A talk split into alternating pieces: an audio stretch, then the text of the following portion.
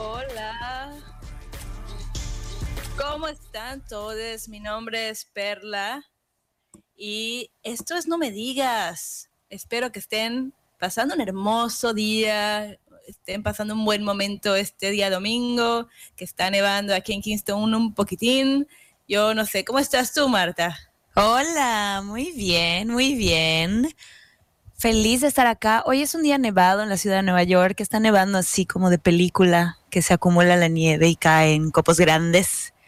Y además, mañana es día de San Valentín. Mañana es 14 de febrero. Uh.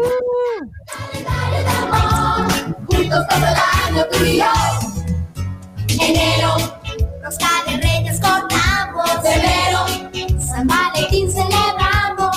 ¿Qué opinas de San Valentín, Perla? Es una mercadotecnia. no,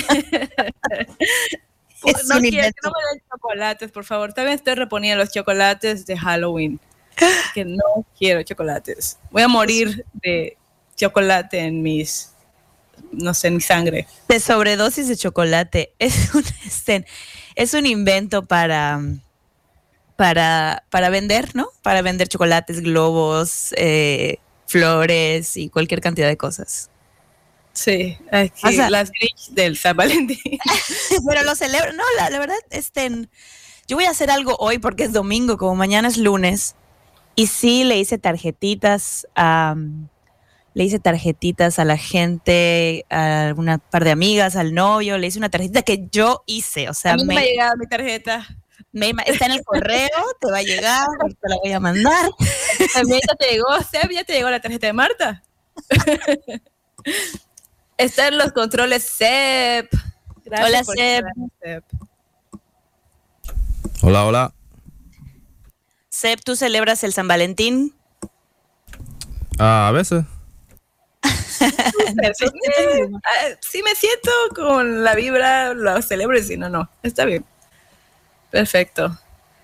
Oye, les quería contar antes de que comencemos que hay un, hay un video que se volvió viral de una estación KMOX y este reportero Kevin, Kevin Keeling reportando, es de hace seis años, pero últimamente la gente lo empezó a compartir otra vez, que febrero es el peor mes del año.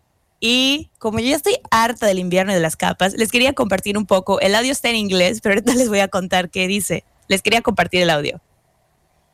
February is the worst month of the year, but it's an honest month. It's a month that doesn't hold up life any better than it really is. I mean, look around here. These buildings, they, they look like they don't even have any lights in them during a workday. And uh, something great happened here, but it's over with. And that's the way February is. You can see it in the way people walk and how they look. Let's let's go just check out February. Me encanta porque dice febrero es el peor mes, pero es un mes honesto porque no pretende que la vida es nada más, nada más que eso. Todo fregado. Y me encantó porque yo la verdad no sé cómo estén ustedes upstate después de la tormenta, si está todo bien, pero yo ya estoy harta del invierno y de las capas y de los guantes, porque además aquí ayer había, había un clima de primavera y hoy ya bajó completamente y hay nieve. Ya me cansé del cambio, ya me cansé de cargar con guantes, gorro y tres capas. Ya. Ya, estuvo que llegue la primavera. Pero te acuerdas, según Phil, la marmota, otras seis semanas. Yo la verdad no, no me ha pegado tanto el invierno como otros años. Eh, no sé por qué. Y es que nos fue re mal. Creo que, creo que nada más me siento agradecida por tener una casa que tiene electricidad, porque luego les voy a contar las noticias lo que pasó en Kingston. Pero, ¿qué te parece si entonces nos vamos directamente a las noticias? Vamos a las noticias nacionales. Noticias nacionales.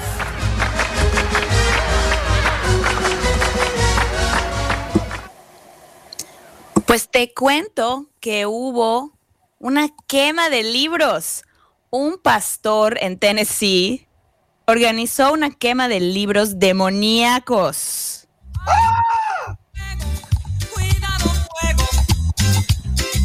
Tus ojos son candela, brasa, carbón y humo. Fuego, fuego. Y estos libros demoníacos, entre estos libros demoníacos estaban Harry Potter, Crepúsculo, sí, que los quemen todos. Cualquiera, cualquier cosa que tenga que ver con brujas, maléfica de Disney, sí, los, este, esos que son de Disney también, que son el grupo de los hijos de los malos, en fin. Una cosa medieval, el pastor se llama Greg Locke y transmitió eh, en vivo, o sea, eh, transmitió en vivo la quema y a través de Facebook le pidió a sus feligreses quemar estos libros demoníacos. Facebook, mira, si el pastor no cree que Facebook es demoníaco, de verdad está al revés, su escala de valores está al revés. Y la razón por la que lo hizo es que él cree, bueno, dice que en la, Biblia, en Efesios, hay una parte donde dice, y reunieron todos sus artefactos demoníacos y, y, de brujas y de ocultismo y los quemaron en una hoguera. Y se tomó esa parte de la Biblia literal y organizó esta quema y la gente fue con sus, pero así con como que con playeras, con loncheritas, o sea, mochilitas de los niños de Maléfica, libros, eh, hoodies de Harry Potter y quemaron todo. Yo no sé, yo no sé cómo esto es legal, o sea, como y no es un y no es un fire hazard, o sea, eso es un peligro. Pero además este pastor tiene tiene récord de que estaba anti anti mascarillas para el COVID, estaba su cuenta de Twitter la suspendieron porque estaba eh, difundiendo información errónea acerca del COVID.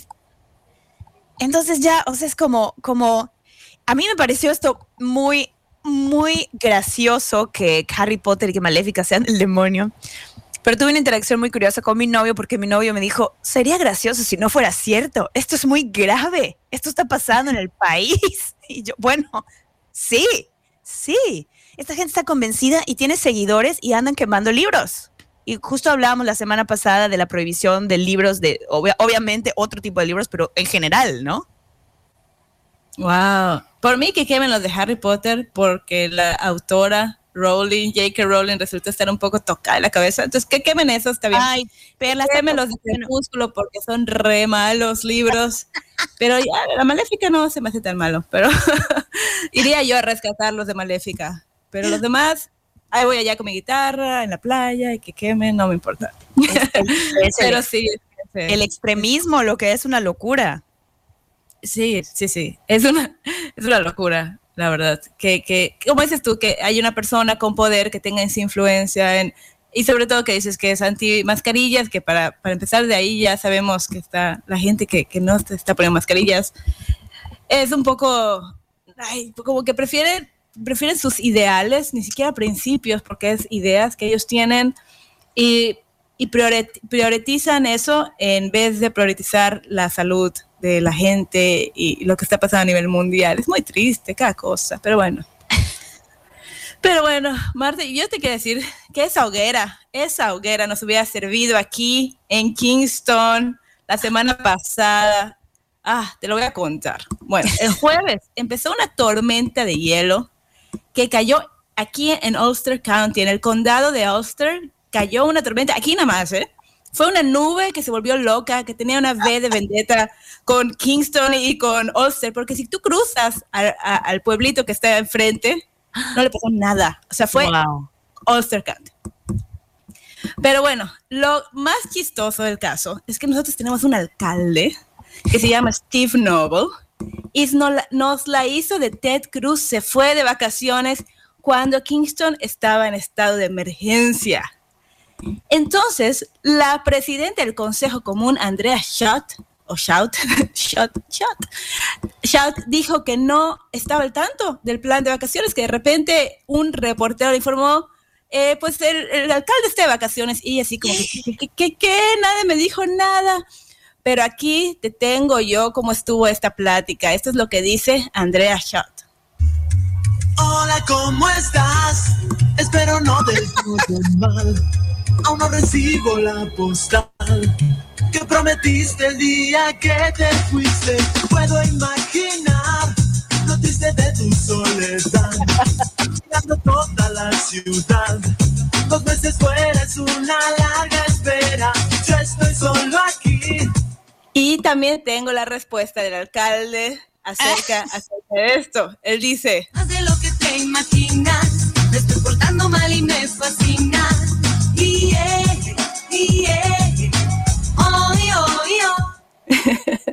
Ya revelé, ya revelé mi edad con estas referencias.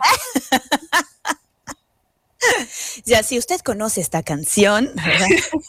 Está en- vaya por su vacuna, es población de riesgo. es una canción de riesgo. Oye, Ah. qué vergüenza. Óyeme, óyeme, este mentecato. Entonces, mira, aquí se, se armó la polémica porque nuestra compañera, colega, periodista Mariel Fiori hizo una entrevista con el alcalde para que él tenga la oportunidad de responder a eh, ¿por qué te fuiste cuando Kingston estaba en estado de emergencia? 50 mil casas, Marta, se quedaron sin electricidad por varios días. ¿Estás de acuerdo? Y estamos hablando de que electricidad, para la gente que nos escucha en otros países, implica también calefacción. sea, Exactamente. Calefacción en medio de esta tormenta horrible de nieve, hielo invernal, estilo Frozen. Entonces, es como la película Parásito, porque la gente con, con los que tiene estabilidad económica, ah, me voy a, aquí a, a Rhinebeck, me voy, habla a un hotel, adiós, nos vemos, y se va, ¿no? Y otro nivel es que un funcionario público como el alcalde diga, me voy de vacaciones y me voy. Ahora, él dice que lo que pasó fue que él ya tenía planeadas las vacaciones y que, y que ya se habían restaurado, porque él se fue el domingo, entonces ya habían como tres días de que se habían restaurado so- algunas de las de, de la energía eléctrica de estas casas, pero aún así, aún así yo creo que no se había levantado el estado de emergencia. Entonces que el funcionario público se vaya y él dice, es que yo estaba trabajando desde mi casa, entonces no tenía mucho que hacer. Y yo me pregunto, bueno, ¿qué hacías en tu casa? ¿Qué hacías en tu casa? Podías ir y tratar de llevar, no sé, blankets, este, sábanas, cobijas, Pu- pudiste haber hecho algo. Creo que el hecho de que diga él, yo estaba trabajando en mi casa, es, para mí fue peor. Se hundió más todavía, se hundió más todavía. El, o sea, estaba, es que no estaba haciendo nada, no tenía nada que. Mi trabajo, pues mi trabajo es muy sencillo. Estoy en no hay nada que hacer, pues veo que afuera está todo congelado el hielo y pues dije, pues, ah, qué horror. qué horror. Exactamente. O sea, más vale pedir perdón que permiso. No le dijo a nadie y se fue. Entonces, cuando le hablan, ¿qué, qué pasó ahí en el sol? Ahí tomando el sol. Como, como Ted Cruz. ¿Te acuerdas de Ted Cruz que regro- regresó de México, de Cancún, bronceado, Sí, en sí, plena sí. crisis en Texas? Así nos la hizo el alcalde. Pero bueno. Es que no te puedes ir. O sea, no, no te puede, no importa si ya pasaron tres o cuatro días, si no importa si ya estaban planeadas vacaciones, si sea el cumpleaños de tu abuelito o número 100. Lo siento, pero es el alcalde, no te puedes ir, no te puedes ir. Exactamente. Ay, ay, ay. Bueno. Oye, no, este, Seb, ¿qué es esto del día después de mañana? Bueno, una película de, de nieve, hielo. Ah, básicamente la película de climate change. En la ciudad de, de Nue- de Nueva York ah, creo que se pone tan frío que, que tienen que caminar ah, en... creo que sobre el Hudson, pero frío. Ah, y así Eh, cayó. Hace par de años que, que, que no he visto. Así cayó la tormenta en, en Kingston. todo estaba congelado, todo, todo. Parecía, parecía Todito Frozen. ¿verdad? Yo sí me acuerdo de esa película el día después de mañana, pero, pero igual la vi hace, uh, así como 10 años o más, tal vez 20, pero, pero Quizá la vio, la, la vio el alcalde y dijo, todo va a estar bien al final, ¿no? Oye, tú sabes qué pasó, Seb, en esa película con el ca- alcalde, ¿qué hizo el alcalde? Se fue de cuéntamelo. huían a México, ¿no? ¿Sí? Cruzaban la frontera a México porque estaba congelado Estados Unidos. Así era la, así va la historia. Oye, pues espero que el Mayor Noble no, haya, no se haya fugado en un coche Kia o Hyundai, Hyundai, porque resultó que eh, estas compañías, Hyundai y Kia, tuvieron que advertir a casi 500 mil propietarios de vehículos que se estacionen afuera de sus casas porque estos coches tenían riesgo de combustión espontánea, podían prender fuego y causar un incendio. Cuidado con el fuego.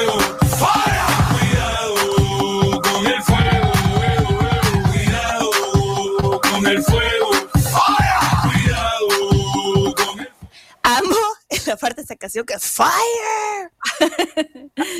Oye, bueno, ya ves, ya ven ustedes que muchas veces sale estos reportajes, ¿no? De que este, hay que regresar no sé qué producto porque está causando no sé qué enfermedad, que descubrieron que las manzanas tienen un parásito y que no sé qué, y que recall, ¿no? Recall de productos por diferentes cosas. Pero imagínate que el problema fue que contaminantes extraños en la computadora hacían cortos eh, en los frenos, hacían cortocircuito y podían provocar que el motor se incendiara. Y entonces imagínate esta llamada, güey, no sé ni cómo, o sea, cómo le avisaron a sus clientes así de que disculpe, su coche, por favor, sáquelo y estacionenlo afuera porque puede ser, puede ser que prenda fuego el coche. Y así de que lejos de los de lejos de un edificio, así de que y ahorita van a tener obviamente que reemplazar, corregir, cambiar baterías, quién sabe cuánta cosa, de alrededor de 500 mil vehículos. Wow. O sea que no fue como que, oh, pues fíjate que tu direccional no está funcionando. No, puedes ocasionar un incendio, puedes morir calcinado si enciendes este caso. Es que está No, terrible, está terrible, pero cuando menos, bueno, cuando menos lo reconocieron y e hicieron, porque se me hace un es- como un problema de relaciones públicas tremendo, ¿no? Como yo si fuera a comprar un coche, ya no voy a comprar esta marca pensando que va a combustionarse. Depende del, del descuento que ten. Eh, no vuelva a comprar. Te damos un 4% de descuento. Ok, ¿dónde firmo? ¿Dónde? ah, sí, dámelo, está barato, no importa. Deme dos. Tengo mi, tengo mi Así extintor. funciona, así funciona la mercadotecnia. Desafortunadamente, el, el poder de la mercadotecnia para influir en las compras, qué horror. Es que cuando te pones a pensar, Marta, todo, todo, a mí me voy a poner muy filosófica, pero realmente todo es así. No es tan drástico como es un incendio, pero es drástico como que "Ey, el planeta se va a incendiar si sigues comprando esto y nadie, eh, seguimos, ¿no? Eh, eh, Como- whatever.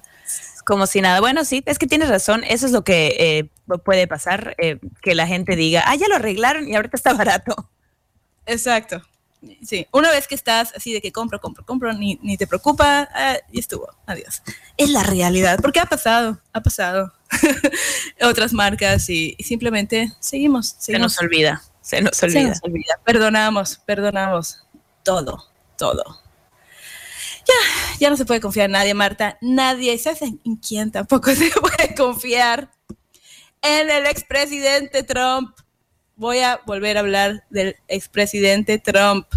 Ya Resulta, ya lo extrañábamos. Es que es, es de verdad, es, es tan interesante esto de la política. Es un show. Ya llegué a la conclusión de que es un show.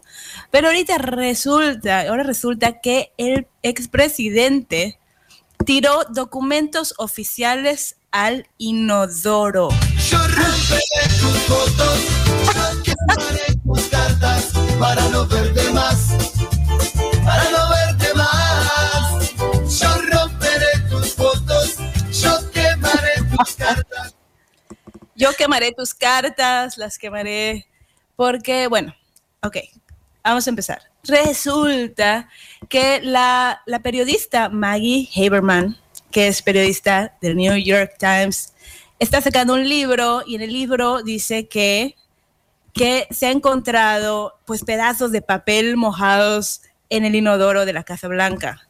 Entonces que durante la presidencia él, eh, pues él se deshacía de datos clasificados muy importantes en el inodoro.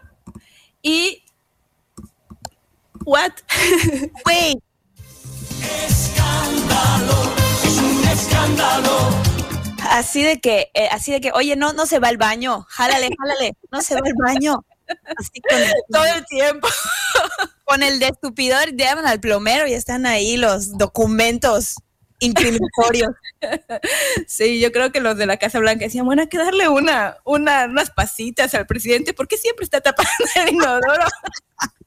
Drano. Tenía una suscripción para comprar este, destapacaños. Y bueno, resulta que en, en esto habían documentos, datos, cartas con otros presidentes y obviamente todo tiene, debería ser transparente en la Casa Blanca. Se deberían retener estos pruebas y records y documentos para futuras administraciones, claro. Pero según estaba yo leyendo, no es la primera vez que pasa. Por ejemplo, el presidente Barack Obama y, y su administración recobraron 22 millones de emails, quote unquote, entre comillas, perdidos del, Wow. del expresidente George ah, Bush. Entonces, que porque los habían mal etiquetado y bueno. ah, sí, ya sabes, de todo. Entonces, bueno, se puso buenísimo el chisme porque Hillary Clinton tuiteó esta noticia y ella usando una gorra que está sacando ahorita para vender porque ella tiene una organización sin fines de lucro y están recaudando fondos de, eh, para su organización.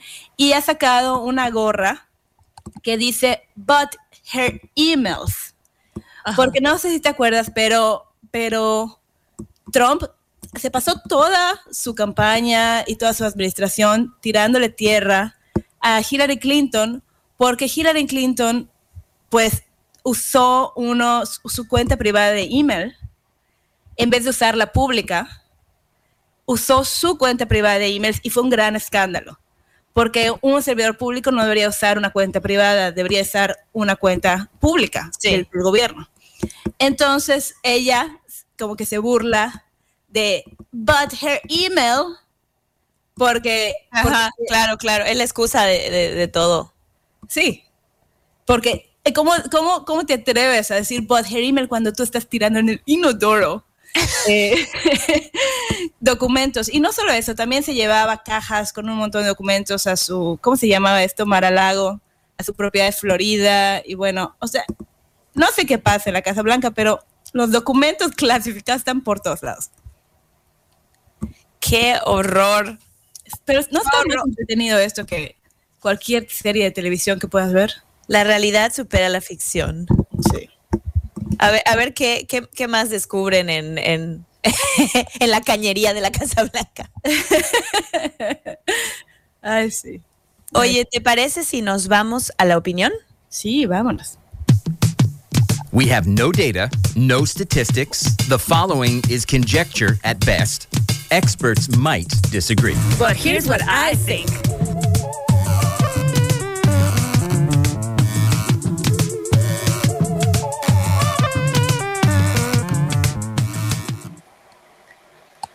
Oye, aprovechando que es 14 de febrero, ahora que, mañana es día de San Valentín, em, queríamos hablar de las dating apps y esto surgió, les voy a contar cómo surgió, porque vi este documental que no sé si han visto, Perla no sé si has visto, Seb no sé si has visto, del estafador de Tinder o de Tinder Swindler, algo así en inglés. Resulta que este hombre finge ser millonario. Bueno, no quiero spoilear la serie, pero digamos que este hombre estafaba personas, mujeres en Tinder y por muchísimo dinero. Los datos, ¿no? Pues ya obviamente finge ser otra persona y un, un estafador, un estafador.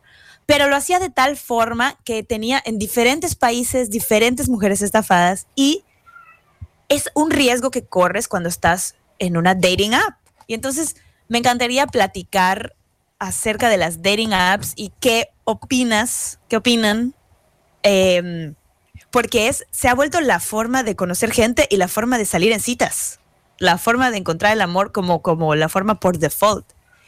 Y ya en el mundo hay muy, po- o que- bueno, al menos aquí, sobre todo en, en- ciudades, en metrópolis grandes, queda muy poco de eso de conocer a alguien en persona o en un bar o te acercas a hablar a alguien. Ya todo es swipe, ¿no? O sea, swipe left, swipe right y una foto y una frase que te hacen decidir si una persona es o no adecuada para ti.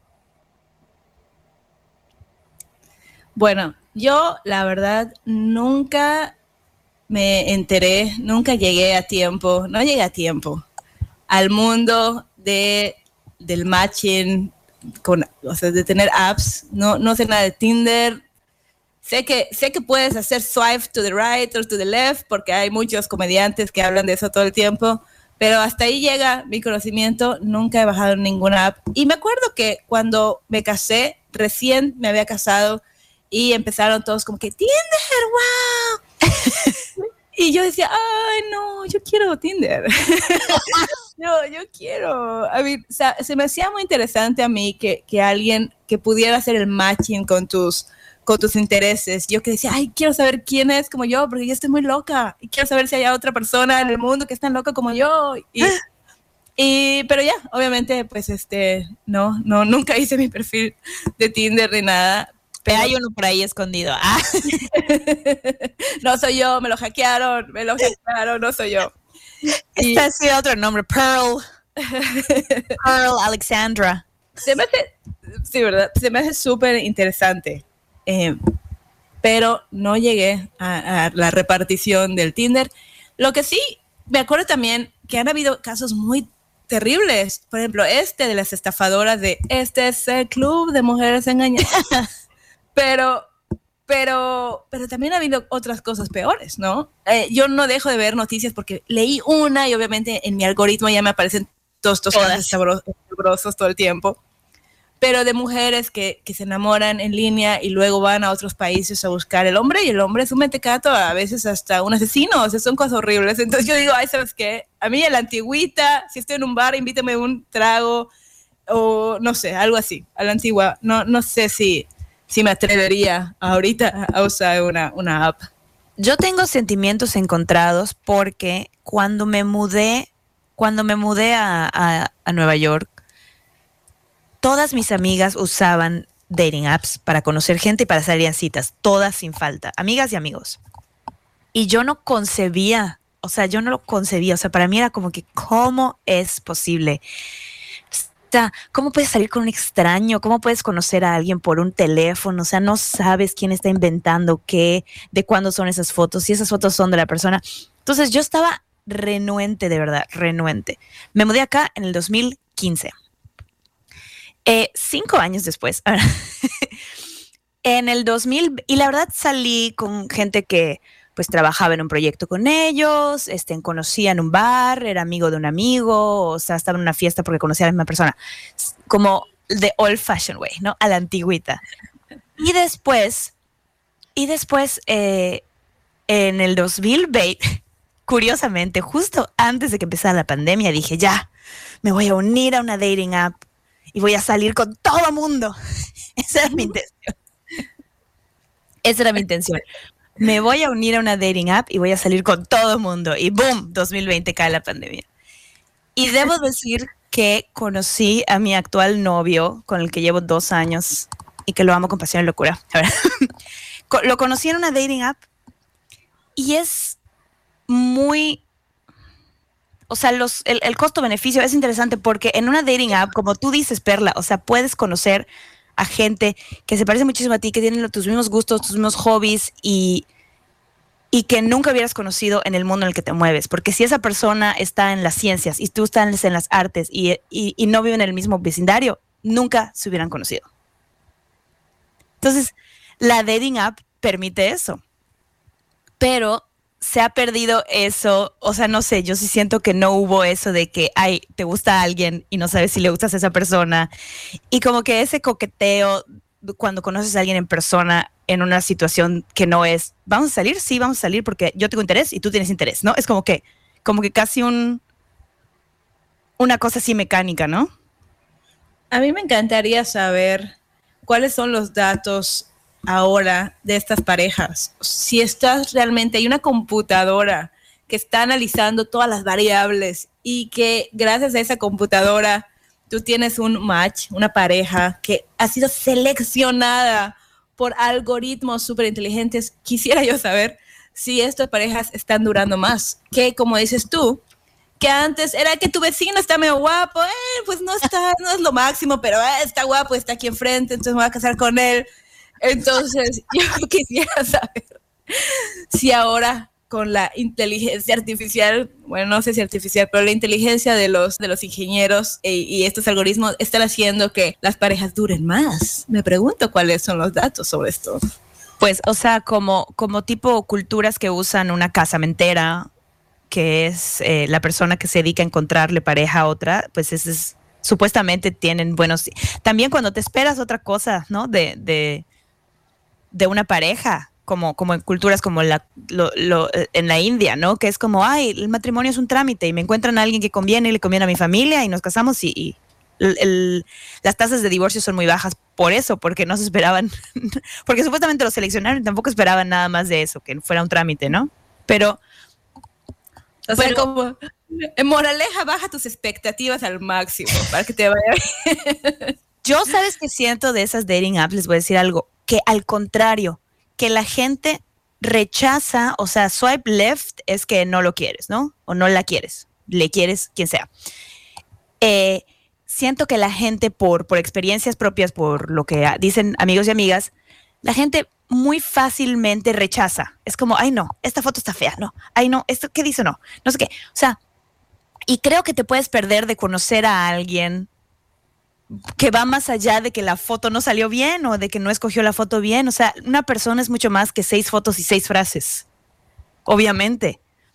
Y creo que lo que está pasando con eso es que no das chances y no das una oportunidad de conocer a alguien y es como muy rápido de desechar, porque es como estar comprando en Amazon, ¿no? O sea, es como estar comprando en productos, como que no, no, no, no.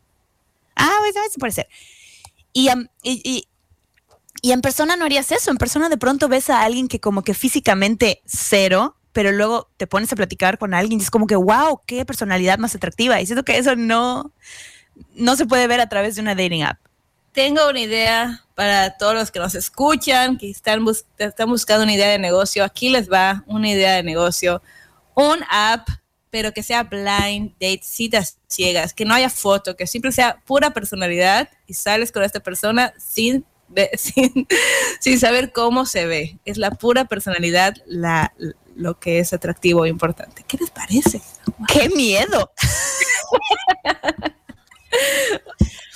Siento que puede ser una buena idea en ese sentido, pero se se me hace que es- va a haber mucho catfishing allá. Pero, ¿qué más catfishing que, que, en, un- que en una normal, no? ¿Qué más? ¿Qué más? Igual las fotos pueden ser falsas. Si alguien te va a engañar, te va a engañar. Pero como dices tú, con esta idea de un millón de dólares que le estoy dando gratis a la gente, a nuestra audiencia, con esta idea tendrías la oportunidad de conocer a alguien que realmente es, es va a ser una pareja ideal para ti sin que te importe cómo se ve. Bueno, bueno, po- podría ser. Podría ser. Ya hay, ya hay de todo tipo de. Hay, hay para, para una religión específica, si, este, si tienes otra orientación sexual. O sea, ya hay apps así como que más específicas, ¿no? Si solo quieres así pasártela bien en la noche. Ha- Hay, hay de de todo. Yo quiero una donde solo pueda salir con Capricornios. Yo quiero una de los signos zodiacales. Te aseguro que hay una por allá. de- del, del- del- que el zo- zodiaco los guía, te lo aseguro. Pero yo, la verdad es que lo, mi, mi conclusión con esto es que no hubo más remedio. Y bueno, a mí me fue bien, pero, pero como que hacia ahí va la sociedad. O sea, ya nadie se... te- y en una ciudad donde todos están como que... Aquí todos están locos y como estás concentrado y no te hablas con nadie que no conozcas. Creo que hacia ahí va la sociedad, hacia conocerse en dating apps y que tiene sus ventajas que están muy padres de que hay, así como dicen, hay muchos peces en el mar, pues sí, en la dating app sí que los hay. Wow, bueno. Yo creo que la, ahí va la sociedad, va a ir a virtual, ya vas a estar saliendo con un robot cuando te des cuenta. Eh, Pero y bueno. lo diseñas tú, qué padre. Sí, ¿no? El hombre perfecto. Lo diseñas, lo pides a tu medida. Hay un, hay un episodio de Black Mirror así. Sí. La voz que quieras, que se sepa tu libro favorito de memoria, que te recite el poema. Así, Masaje todo. de los pies. sí. en fin, Marta, ¿qué te parece? Ahora nos vamos y escuchamos un mensaje de la comunidad. Vámonos. Hola, estamos de vuelta. Esto es No Me Digas. y estamos transmitiendo en vivo desde el 1490 AM, 107.9 FM. Nos pueden encontrar en nuestra página web radiokingston.org y estamos en Spotify, Facebook, Instagram. Síganos, coméntenos, mándenos sus preguntas, sus opiniones sobre lo que hablamos aquí. Mi nombre es Marta Preve y estoy aquí con Perla y con Seb. Hola Marta, ¿cómo Hola. estás? Oye, mm, Perla, cuéntanos de tu nuevo programa. Sí, gracias, gracias por la oportunidad de decirte que de lunes a viernes a las 5 de la mañana hay un programa buenísimo que pasa el top de las noticias y también música muy animada, música latina, mucha cumbia, un poquito de salsa, merengue, porque el que madruga Dios lo ayuda, entonces hay que levantarse tempranito. Ustedes levántense a las 5, yo me levanto a las 4 para estar ahí a las 5, así que, bueno, eh, si no se van a levantar a las 5 porque es muy temprano, lo pueden escuchar en nuestra página web, radiokingston.org, slash o diagonal, buenos días Kingston. Qué padre.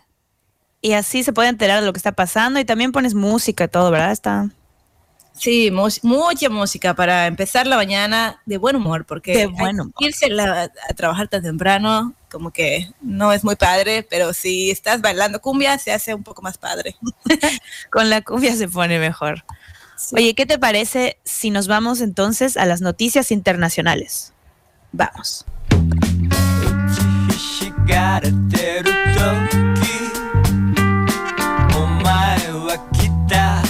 And now the international news.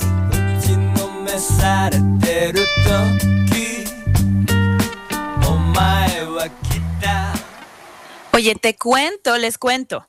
Un joven adolescente en Rusia ha sido sentenciado a cinco años de prisión por planear la destrucción de un, de un edificio en Minecraft, en un videojuego.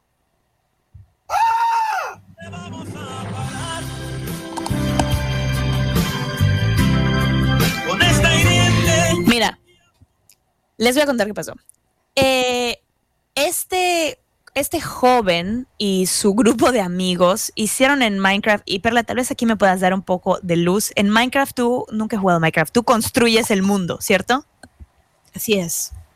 Bueno, pues ellos construyeron en Minecraft un edificio que es idéntico a eh, un edificio de gobierno, que es el edificio del- de la FSB, que es la Seguridad Interna de Rusia, que es sucesora de la KGB de la era soviética. Ellos construyeron en Minecraft este edificio y planearon en su juego de Minecraft volar el edificio, o sea, bombardear el edificio.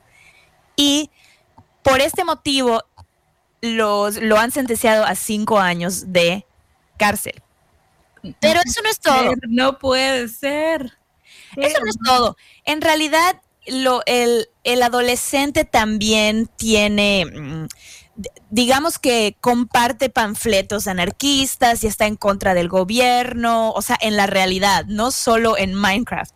Pero por lo que entiendo, el crimen es planear eh, la explosión del, del edificio de Minecraft, pero el gobierno se lo tomó como que esto están conspirando para, son terroristas, están conspirando, ya tenían panfletos en contra del gobierno, que cómo no, pues si el gobierno es, es Vladimir Putin, entonces es como que, cómo no, si ahorita quiere empezar una guerra, pero pues los pobres son adolescentes y él así de que es que no soy un terrorista y sus amigos se voltearon y cooperaron con las autoridades, así que a él le tocaron cinco años de cárcel y a los otros les tocó, o sea, un- una suspensión y menos sentencia, ¿no? Pero el pobre, aunque se declaró inocente y dice, yo no soy un terrorista, esto es un videojuego, se va a la cárcel cinco años. Oye, está horrible, qué, qué horrible.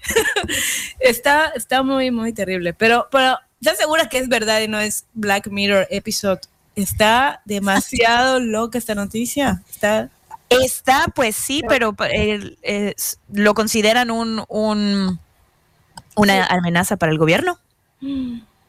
Qué, qué fuerte.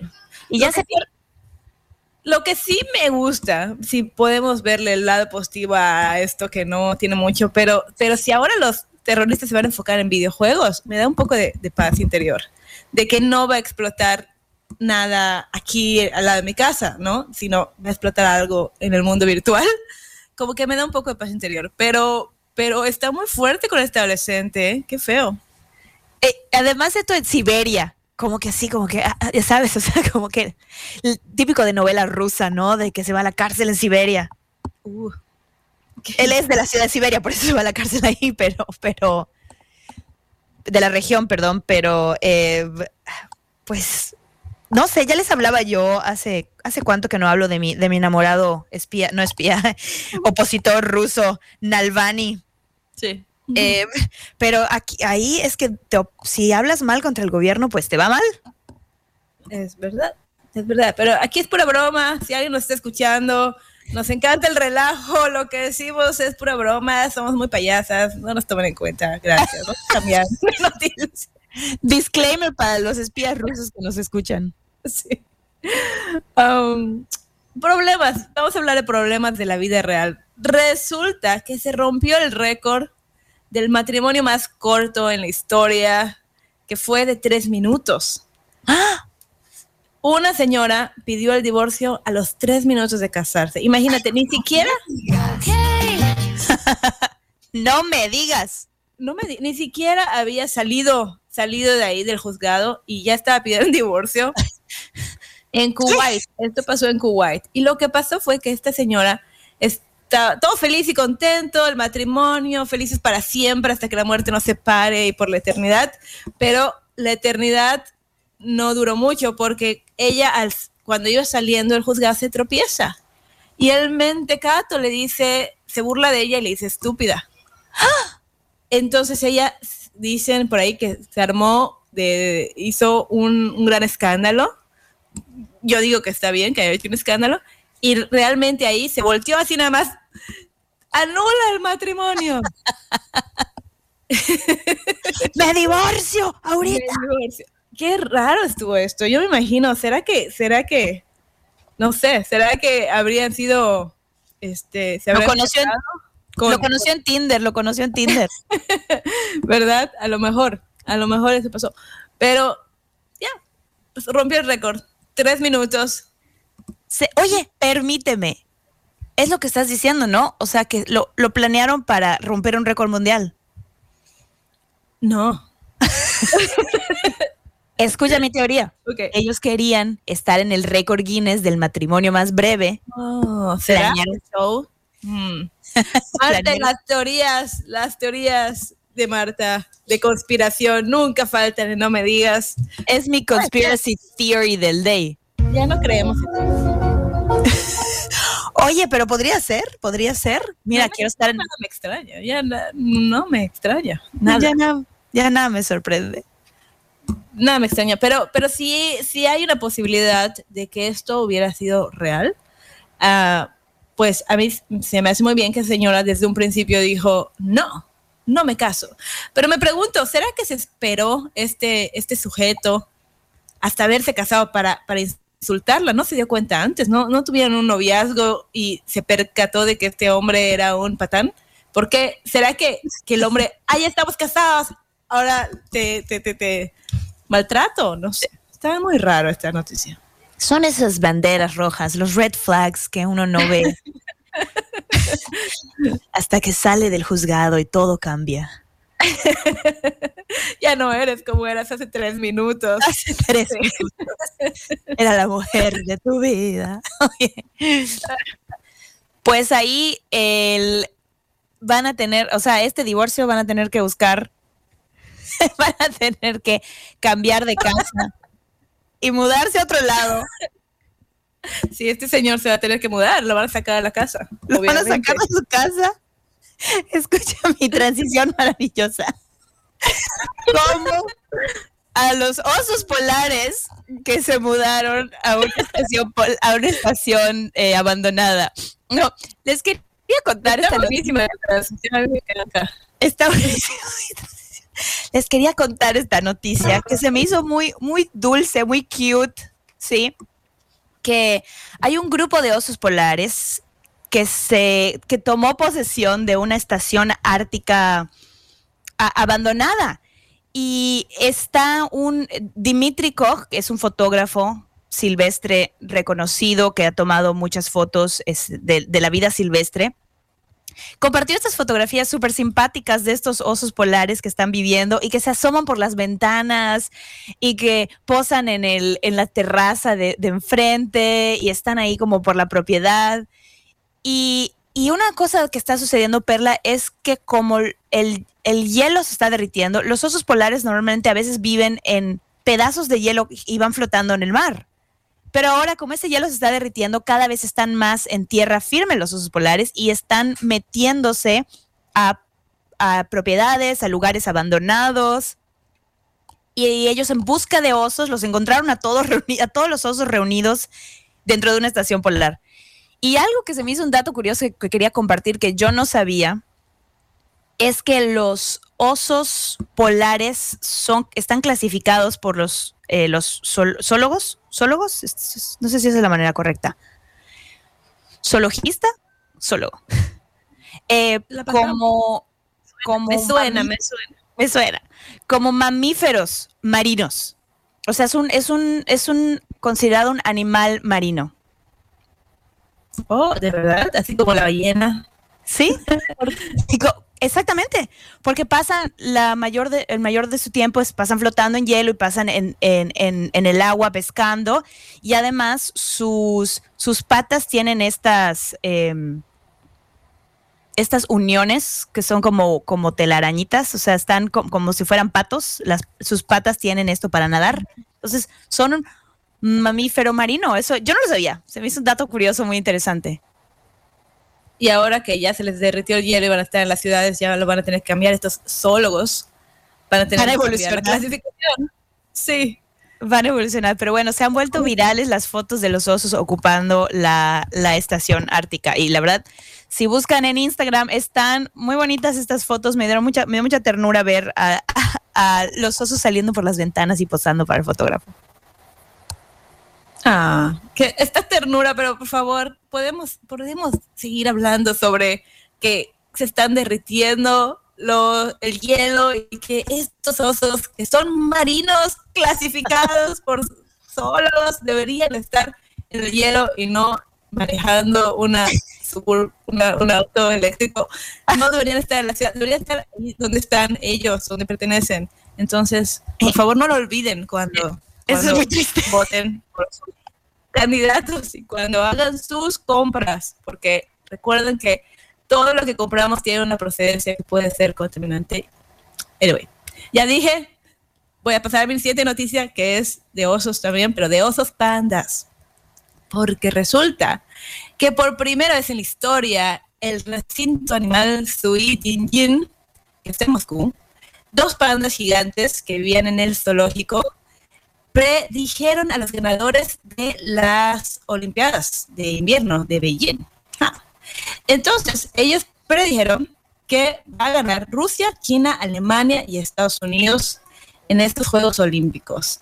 Y yo digo, tenemos a unos osos pandas que predicen la final de las Olimpiadas, tenemos a una marmota que predice el invierno. Me pregunto si algún día seremos reemplazadas, Marta, por, no sé, un chihuahua o, no sé. Henry, tu chihuahua Henry se va, a tomar posesión del show. Sí, sí, pero, pero no sé, la, verdad es que se me hizo, este, porque estábamos hablando un poquito de, supersticiones la semana pasada. Se me hizo muy interesante porque te voy a contar, bueno, te voy a contar cómo predijeron. No es que se sentaron a leer el tarot, sino que le pusieron unos conos a estos animales con las distintas banderas de los países. Y estos conos no estaban adulterados con golosinas, ni con dulces, ni azúcar, no había nada. Entonces ellos, ellos iban caminando y elegían qué, qué banderas eran las que ellos querían y esto representaba a los países. Y fue una gran noticia y, y, y, a mí se me hizo un poco como que, ay, ya no entiendo nada. como que, ¿por qué no podemos esperar a ver qué pasa en las Olimpiadas? ¿Por qué tenemos que hacer? ¿Te acuerdas de los que a los padres? ¿Qué pasaba con el pulpo? No me acuerdo. El pulpo. El, había un pulpo, eh, creo que en Alemania, que predecía quién iba a ganar el mundial.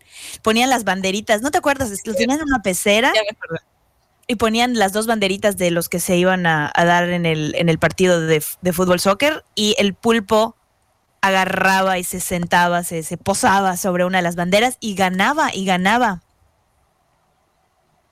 El, pues que, el, que, el que seleccionaba el pulpo, o sea, el pulpo predecía y también, bueno, eso no, no tiene nada que ver, la, la de la, la, había una abuelita que se pasaba bendiciendo en la televisión.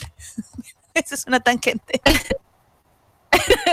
ok, enfoquemos en animales que predicen el futuro, Marta.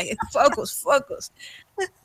Eh, en fin, pero, pero yo te digo, yo estoy perdiendo yo estoy perdiendo aquí mi, mi, mi, no sé, una, siento que podría estar yo de verdad haciendo que mi perro, que es un perro chihuahua, prediga algo. No sé, tengo que pensar. No sé, que prediga las elecciones, que prediga las elecciones presidenciales que vienen. ¿Cuándo vienen? ¿2024? En el, perdí, no sé en qué año está. En el 2024, sí, en el 2024, aunque prediga. Pues mira, Perla, puedes empezar una estafa maestra y decir que Henry predice esas cosas. y la gente se lo va a creer. y la gente se lo va a creer. Oye, también. Búsquenlo, ya abrí, su cuenta, ya abrí su cuenta de Instagram. Henry predice, así se llama. Búsquenos, ahí voy a estar diciéndole las predicciones. Las todo, absolutamente todo. Oye, pero ¿sabes qué puede predecir ahorita y lo puedes hacer ahorita mismo? ¿Quién gana el Super Bowl? Oh. El Super Bowl es hoy. ¿Sabías? ¿Estás enterada? La verdad que no. Ya compré las botanas, eso sí hago. Compro las botanas que ponen en oferta, pero no veo el Super Bowl. el Super Bowl. qué está pasando. Pues es hoy, es hoy, pero ya sabes que lo más importante no son los equipos, que son los Rams de Los Ángeles y los Bengals de Cincinnati, sino lo más importante es los comerciales y el, el, el halftime, el show del tiempo medio. Seb, Seb, ¿tú vas a ver el Super Bowl? Sí, pero se me olvidó que era hoy. ah, pues por estar escuchando, no me digas, ya te acordaste. Gracias. la información. Lo que está padrísimo porque las compañías tiran la casa por la ventana para hacer los mejores comerciales del Super Bowl. A mí me encanta verlos. a veces hay cosas muy locas, muy creativas. Y también el, en el medio tiempo siempre es el Super Show la verdad. Pero luego al día siguiente, ya filtraron lo mejor de lo mejor, ya filtraron en, YouTube, ahí me pongo a ver comerciales y me pongo a ver el show. Y ya me comí las botanas. Y ya me comí y, De todas maneras, bueno, se nos está acabando el tiempo. Muchísimas gracias a los que nos escucharon el día de hoy. Gracias a Sep por estar ahí en la estación y estar en los controles. Gracias, Marta. Sigue tu italiano. Y después de eso sigue eh, Let's Talk Kingston with Erika Brown. Gracias, nos vemos la próxima semana y que pasen una muy feliz semana y si celebran el 14 de febrero, que la pasen muy bien. No one has nothing to eat.